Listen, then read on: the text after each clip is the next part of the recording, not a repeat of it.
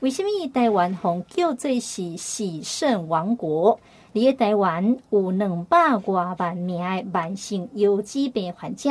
洗腰子的人数更加超过了九万人。根据着健保署公布的二零一九年十大上盖烧钱的疾病，慢性腰椎病是位居着榜首。所以各腰椎已经是国民健康的课题。营养师你的病院除了爱把关着病院的伙食以外，上盖重要的工作的是爱指导着病患如何利用着饮食来控制着疾病。腰子病饮食是上盖复杂的一个，到底慢性腰子病患者你的饮食方面是要安怎来食呢？今仔日咱邀请到中国医药大学。北港附设病院，也就是咱熟悉的北港妈祖病院吴香竹营养师来介绍着慢性有机病饮食。咱先请香竹甲听众朋友拍一个招呼。大家好，我是妈祖病院的吴香竹营养师。其实咱每一工呢，食入去腹肚的物件，拢爱经过着油脂，搁再重新分解代谢一解。所以油脂若是破病，真济美食就离我们远去喽。咱先请相处甲听众朋友来介绍一下油脂到底有什么功能？油脂哦，上主要就是讲爱排泄、调节，购有就是讲制造内分泌的功能。啊，咱所谓的排泄啊，就是讲肾脏它可以经由尿液将许多体内的废弃物排出。啊，其中啊最重要的就是排泄蛋白质的代谢物，譬如讲尿素、肌酸酐、购有尿酸这样的含氮废物。啊，过来就是讲调节肾脏，也当调节水分、电解质，购有就是酸碱的平衡。例如啊，当体内水分不足时，脑下垂体分泌的抗利尿激素就会促进水分的再吸收。那若是说当体内偏化，肾脏就会将酸性的氢离子排泄出去。啊，若是说偏碱的话，就会将碱性的碳酸氢根离子排出。过来就是供内分泌的功能。肾脏可以制造多种的荷尔蒙，也具有活化维生素 D 的功能。比方说，控制血压的肾素啊，还有刺激红血球合成的红血球生成素，也就是我们常听到的 EPO。所以，很多罹患肾脏病的病人啊，会出现贫血的症状。是，其实吼，这个腰子出现问题时阵，往往因为无痛觉，所以真侪人会来忽略，不知不觉地造成着疾病发生。所以提早熟悉着腰子功能的指数，以及密切来注意着身体状况，也是有机会提早发现、提早来预防。相处是不是会？当家听众朋友来介绍一下吼，那一般摕到这个检验单，一寡这个肾功能的评估的数据，是不是会？当家听众朋友来解说一下。我们常看到用来评估的有三种，第一种就是说肾丝球过滤率，也就是它英文会写成 GFR，是指肾脏在一分钟内过滤的血浆量。那 GFR 的数值呢，它跟年龄、性别还有体型都是有关联的。年轻的男性大概是一百三十，那女性的话则是一百二十，而 GFR 它也会随着年纪的增加而下降。所以，当我们六十五岁以后，也会有一个急剧下降的现象。那有研究显示说，在四十岁过后啊，年龄每增加一岁，GFR 就会下降一，因此 GFR 会从三十岁的一百三十下降到八十岁的八十。数值越小的话，就代表肾功能是越不好的。接下来还有一个就是白蛋白尿，它在英文的话是 ACR。健康的成人呢、啊，他每天的尿中蛋白量排出的量应该要小于一百五十毫克，而白蛋白啊，它是尿液中的一种正常的蛋白质，因此在血液中仅会出现极少量的白蛋白。那 ACR 的正常值会是小于三十，微量的话会落在三十到三百，巨量的话则是会大于三百。那这个数值越大，则是代表肾功能会越不好。最后一个就是肌酸酐。是指我们身体肌肉的肌酸代谢的终产物，而肌酸酐的生成呢，它是与人类的肌肉量是成正比的，因此男性的数值通常是会比女性高了一点点。那经常有锻炼肌肉的运动员啊，或是说比较爱吃肉的朋友，他的数值也是会比较高的。那这个的正常数值是落在零点六到一点二。那刚刚说的男生会比较高，所以男生是可以放宽到一点四的。所以若是说女生啊，她的肌酸酐大于一点二，那男生大于一点四的话，就要开始注意肾脏功能了。那数值越大，也代表肾功能越不好。一除了讲这三种的检验数据以外，你在日常生活当中，是不是有几个症状一当来观察？哦，症状的部分啊，就是我们常说的泡、水、高、频、倦。那泡就是指呢，你的尿液会有泡泡、泡泡尿。如果发现尿液的颜色比较浑浊，或是说有粘稠密集的泡泡，过了许久都没有消失啊，就有可能是尿蛋白，就需要多注意了。那水的话，则是指水肿。如果按压自己的皮肤五秒钟啊，一般我们的皮肤是会回弹的。但这时候如果皮肤没有回弹，然后也有发现说尿量有比较少的状况，或是在穿鞋子的时候啊，绑鞋带觉得说，诶，怎么鞋子变得比较紧，都是有可能是水肿的迹象。那高则是指高血压。我们刚刚有提到，肾脏它会分泌控制血压的荷尔蒙，所以当血压时常飙高时，就要特别注意了。我们平常血压的正常值是落在一百二十跟八十，那贫的话则是代表贫血，因为肾脏功能受损后，无法分泌足够的红血球生成素，那就有可能会造成贫血。常见的症状会有头晕、心悸，还有脸色苍白、怕冷。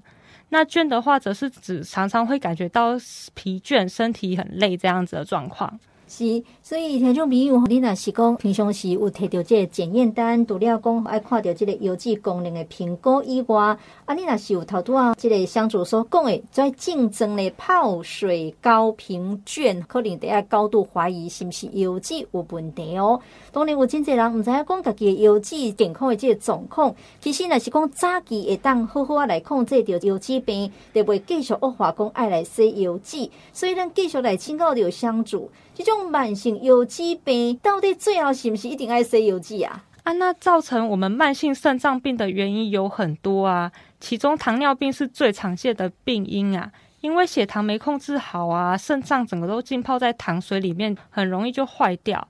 啊，再来就是说高血压、心血管疾病啊，那若是你的 GFR 是小于六十的话，且时间超过三个月，那就可以定义为慢性肾脏病。那慢性肾脏病，我们从 GFR 来看是可以分成五期的，从一到五代表越来越严重。那第一期的 GFR 是大于九十的，第二期呢是落在六十到八十九。这两个时期如果没有出现蛋白尿，那肾脏功能只是轻微的下降，还不用太担心。但如果这时候啊蛋白尿就有超过三十，就算是有风险了。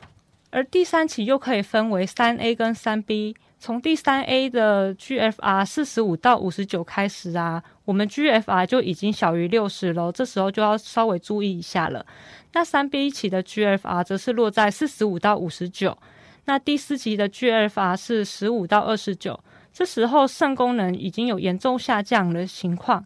那体内的毒素也会升高。到了第五期的 GFR 小于十五啊，就是我们的末期肾脏病，也就是我们所谓说可能要准备洗肾了。是，所以听众朋友，这个 GFR 这个指数也是非常的重要。当然，伊会关系到这个慢性有机病最后是不是爱来洗油脂啦？当然，免那简单食，免那准备才有算标准饮食，免那来控制，是真正慢性有机病病友常常会问的问题。确实，慢性有机病饮食限制是所有慢性病当中吼上盖复杂的啦。所以食了营养也是真济慢性有机病较加速上盖大难题。所以咱继续要来请教着相助，是不是会当家听众朋友介绍一下，这个慢性有机病到底是要安怎食？慢性肾脏病饮食啊，最重要的就是说要低蛋白饮食，因为我们刚刚有说，我们肾脏的功能有排泄蛋白质、代谢物这一项嘛。所以，如果说我们摄取过多的蛋白质，就会增加我们肾脏的负担。那蛋白质像是蛋、豆、鱼、肉这类的东西，或是说牛奶，它们的蛋白质含量都是比较高，所以就需要酌量的摄取。那我们正常人呢、一天的蛋白质摄取量会建议是体重的一克。那若是有慢性肾脏病的人啊，则是零点六到零点八克。因为每个人的状况不一样，那确切的数字是要去医院咨询营养师会比较准确。假设以体重五十公斤的人来做计算呢、他五十公斤乘以零点八的话，他一天能吃的蛋白质大概就是四十克，也就是说四份的蛋白质。我们这边用四十克来算，都是有扣掉全谷根茎类还有蔬菜水果里面的蛋白质了。所以，我们四份就是说可以是完全吃蛋、豆、鱼、肉类这些的。那所谓的一份呢、像是一颗蛋就是一份，或是说肉类、鱼肉，或是说猪肉这种生重一两，就大概是三十五克，也是一份。那接下来除了蛋白质部分，我们还要注意的就是说要摄取足够的热量，因为当我们的蛋白质摄取减少时，摄取的热量其实是会跟着降低的。但是如果热量摄取不足啊，我们的身体为了补充热量，就会开始分解蛋白质来维持体重，造成我们的代谢废物其实是会增加的，这样更是会加重我们肾脏的负担。所以我们在烹调上啊，其实可以用炒的、煎的，或是说炸的方式，提高热量的摄取，或是说可以补充低蛋白点心，像是说粉圆嘛，然后还有米苔目、冬粉、米粉、西谷米，或是说板条、藕粉，或是用地瓜粉、太白粉、玉米粉、粉果这样的东西去做点心的补充。那若是有高血脂或糖尿病的话啊，我们在补充点心或是说用炒的、炸的这样的烹调方式的话，还是要去医院询问过营养师怎么吃会比较适合。接下来就是说有一些矿物质是要限制的，像是说钠、磷、钾的摄取，因为我们的钠、磷、钾它都是会经过肾脏的代谢。那钠很简单，就是说高盐的食物。它是会造成我们的高血压，所以会使肾脏病更恶化。所以像是说加工的制品、香肠、泡面，或是说火锅料，还有我们有时候早餐吃粥啊，我们会配的罐头，或是说自己腌制的一些菜，都尽量不要吃。那接下来就是说，当肾脏无法排出过多的磷时，会造成我们血管的钙化以及骨质的病变。而磷啊，它主要是存在于肉类、肉汁，还有奶制品、全谷根茎类里面。所以像是肉干、内脏、鸡汤，还有牛奶、优格、浓汤这样的东西，它的含磷量都是会偏比较高的。那还有一个要注意的就是说，糙米饭。坚果种子类这些，我们认为它是健康的东西，那其实它的含磷量也是比较高的，所以我会建议说，肾脏病人还是以吃白米饭为主。接下来就是钾离子浓度，钾离子浓度升高的话，就可能会出现说心脏方面的问题。我们其实一开始是不需要特别限制钾离子的，但如果说你的血钾已经过高了，或是说尿量开始小于一千的话，就需要控制了。钾呢，它主要是存在于蔬菜跟水果之中，但是这样的钾离子啊，它经过水煮的话，就会大部分都会流失，所以会建议说蔬菜啊汆烫过再炒，还有说不要喝菜汤啊，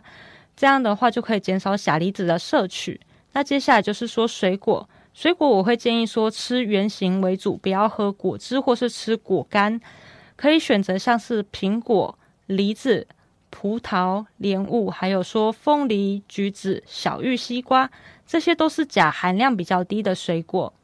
是，所以呢是讲吼，这个慢性腰椎病患者呢，诶，头拄啊，相主所讲的这物件呢，你得要特别来注意咯。头拄啊，这个相主嘛，讲到一分大概是几两或几克重。为着要均衡饮食，真济腰椎病患哈，每一工爱食偌济吼，都爱斤斤计较。相主有没有比较简单的方法？但橄榄公到底要那称重？因为几克跟几两哈，我们家里没有秤子，很难来称重你。嘿，我们主要说蛋白质的份数，除了说肉类生重一两就是一份以外啊，最简单的就是可以拿出我们的手，就是用我们的手指来做测量。一份的肉啊，大概就是说三根手指的长宽度。然后厚度大概是一公分。那平常啊，我们也可以去超市买那种分包装好的生鲜肉品啊，那种它的保鲜膜上面都有贴上重量，所以我们就可以用那个重量去做计算，就会知道说啊，我买这样子一盘就有多少份的蛋白质了。那刚刚有提到说，是不是肾脏病患的人吃什么都要斤斤计较？那其实啊，我们这边先不用太紧张啦。肾脏病患者的饮食限制啊，应该是随着分期越来越严重，才要限制的越来越严格，并非从一开始就全部限制，要不然就是一开始就觉得啊，人生很痛苦，这样做不到啦。嘿。啊，蛋白质的限制啊，也是要逐步增加的。像是第一期的话，会建议限制于每公斤体重一克；那第二期的话，则是限制在零点九克；第三期的话，则是零点八克；第四期的话，则是零点七克；那第五期的话，则是零点六克。啊，若是本身是有糖尿病，然后合并肾病变的话，这时候会建议控制于不低于零点八克。是到底要讲偌这分量吼？诶，相处头拄仔这个建议是非常的好。当然有真侪人讲吼，这个油脂功能若不好，诶，较卖啉水咧，因为不好代谢。所以咱今后的相处，油脂功能不好的人，啉水量较莫减少。嘛毋是安尼讲啦，是不用刻意说要喝很多水，想说帮助代谢，也不用说一开始就很严格的限制。要根据我们疾病本身严重的程度，还有相关的症状来做调整。如果呢，你现在有出现少尿，或是说轻微水肿的现象，我们才需要开始限制水分。而且比起限制水分、啊，更重要的其实是限制盐分的摄取。因为高钠的饮食啊，不仅会让水分滞留于体内造成水肿，它也会造成我们的血压升高，也会加重我们肾功能的损坏。既然讲不用特意来减少这个喝水量哈，那咱要讲这天气哈 会愈来愈热，水分的摄取是非常的重要。真济人哈，今晚时不时就要喝上一杯冰凉的饮料来降温呐。啊，像这种油脂病患者也可以来一杯嘛。哦，来一杯哦，因为讲茶饮啊，过来就是讲果汁、手摇饮料这种东西嘛，它们其实含的钾跟磷的含量都是比较高的。所以我会建议说，喝白开水是最单纯、最健康、最安全的方法啦。啊，如果是说夏天很热受不了的话啊，我们可以用喝冰水的方式，就是先把水拿去冰箱冰嘛，然后再拿出来喝，或是说含冰块都是个方法。那另外，若是说你的血钾数值其实是正常的话，我们就可以用四分之一克的柠檬泡大概五百 CC 的水来喝。因为一百克的柠檬中啊，它含的钾含量大概是一百五十毫克，它跟葡萄其实是差不多的，都是属于中钾的水果。所以哈、虽然讲这热天会愈来愈热啊，不过呢，最好还是喝白开水是上盖单纯的啦。无共款的慢性疾病有无共款的饮食的关键，但是为当伊个有互相来做冲突。譬如讲全谷类物件，咱知影讲适合糖尿病、高血压的病患。但是因为伊的磷跟钾离子较悬，就无适合油脂病的病患。坚果类适合高血压病患，但是伊是属于高磷的食物，所以油脂病人得要小可来忌口。但是伊的心脏病一个需要钾来照顾，哇，这到底是要安怎相处？哦，我们通常啊是会根据疾病的严重程度来做排序啊。像我之前在门诊的时候就遇过一个病患，很特别的。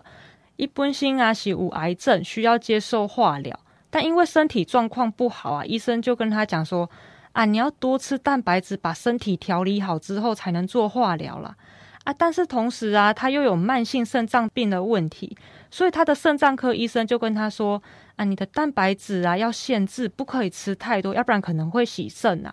啊，对于这样的病人来看呢，啊，他若是停止化疗的话，那寿命可能就只剩下几年而已。而慢性肾脏病如果要发展成洗肾的状况，可能还需要十年的时间。所以，我们对于这样子蛋白质的限制就不会太严格，还是优先以治疗癌症为主。这部分都是需要与医生讨论，由他的专业来做评估的。所以，我们的饮食原则啊，其实就只是一个大方向。那细项的部分呢，都需要到诊间由营养师根据每个人不同的情况做调整，会比较适合。像是糖尿病的人呐、啊。他是不是吃糙米跟燕麦对血糖的控制比较好嘛？但这些其实都是高磷的食物，若同时有肾脏病啊，就不应该摄取。那我们可以换个角度来说，并不是说只有吃糙米和燕麦才能达到控制血糖的效果嘛。比方说，我们可以多吃蔬菜啊，蔬菜里的纤维质啊，都有助于稳定血糖。而且蔬菜只要汆烫后再炒就没有高钾的问题了，是非常适合我们慢性肾脏病的患者。那同理，心脏病也是一样的，并非只有摄取高钾的食物可以保护心脏、控制好血压，或是说减少盐分的摄取，增加运动量都是一个方法。所以呢，我们可以发现，要顾好慢性肾脏病共通的项目，最重要的就是要运动。每天运动要至少三十分钟，分段运动也可以哦，像是可以拆成两次的十五分钟，或是说三次的十分钟，它的效果跟一次做完三十分钟其实是一样的。不过我们要注意的就是，每次至少一定要连续十分钟会比较好哦。是，所以卡说讲吼，你有慢性疾病，有无共款的这个饮食原则，其实嘛是爱经过着营养师做个人的建议啦。当然市面上呢有真济有机病患某一些营养品，也就是保健品，像主亲这种保健品或营养品，有机病患咁一定爱来补充。营养品啊，它也是一样的道理，都是说有需要再补充就好。平常若是说你的饮食都很规律正常啊，食欲也都很好啊，就不需要刻意额外的补充了。但若是说我们现在到了末期肾脏病啊，就是我们刚刚说的 GFR，如果是在第四期或第五期的时候，我们可能这时候体内的毒素堆积了太多，它其实是会影响我们食欲的，会造成我们食欲不振啊，吃不下，正餐吃不完，那就可以用补充营养品的方法来补充热量的摄取。而市面上的营养品啊，要注意，就是说不要买到洗肾的配方，要选择写有未洗肾或是说慢性肾脏病配方的产品，因为这两种的蛋白质含量啊，其实差了几乎快两倍哦。那市售的慢性肾脏病配方啊，通常都包含以下几项的特色：一个是高热量、低蛋白、低钠、低磷、低钾，还有含有膳食纤维。其中需要特别小心的就是低蛋白，它低蛋白不代表说不含有蛋白质哦。那我们市售常见的液状一体的罐装的慢性肾脏病配方啊，它的热量还有蛋白质通常会比粉状的肾脏病配方还要高。它一罐的蛋白质含量啊，大概是落在八到十克左右，所以我们就要当成摄取一份的蛋白质。比方说，我们一天可只能吃四份蛋白质嘛。那如果今天喝了一罐一体的罐装啊，那我们正餐补充的肉类就只能吃到三份，因为我们喝那个罐装已经喝掉一罐了。那接下来热量的话，它大概是有四百大卡的。所以若是说正餐只吃一点点，或是说吃不下的话，就可以补充一瓶。那粉状的慢性肾脏病营养配方啊，它通常的热量还有蛋白质含量是偏低了一些，它一包的热量大概是落在两百大卡。那如果食欲很差的人呢，他正餐只喝一包粉状的，这样其实会造成热量摄取不足。但对于食欲很好，或是说喜欢吃豆鱼蛋肉类的人呢，粉状的配方则是比较适合当做点心的来源哦。是，亲像上次所讲的，营养品嘛是同款的道理吼，有需要搁再补充就好啦。咱今仔日邀请到香竹来甲听众朋友讲到这个慢性有机肥饮食，毋知最后有啥物要提起听众朋友的无？哦，我们慢性肾脏病的饮食最重要的就是说要低蛋白饮食，就是我们蛋白质的量要控制，不可以再吃大鱼大肉了。那接下来就是说要摄取足够的热量，它也可以保护我们的肾脏。那接下来呀、啊，就是要限制钠、磷、钾的摄取。那如果还有就是特别疾病的问题呀、啊，有合并其他的慢性病的话，还是要去诊间询问专业的医师或是说营养师会比较好哦。是，所以我们提起到有慢性腰疾病患者，除了要遵循着医嘱以外，积极配合治疗甲用药。调整着日常饮食，嘛是控制着病情的关键之一。所以希望透过着今仔日家听众朋友讲到慢性腰疾病这个饮食，会当互大家有进一步的这个认识。而且呢，当非常感谢相助。好，谢谢。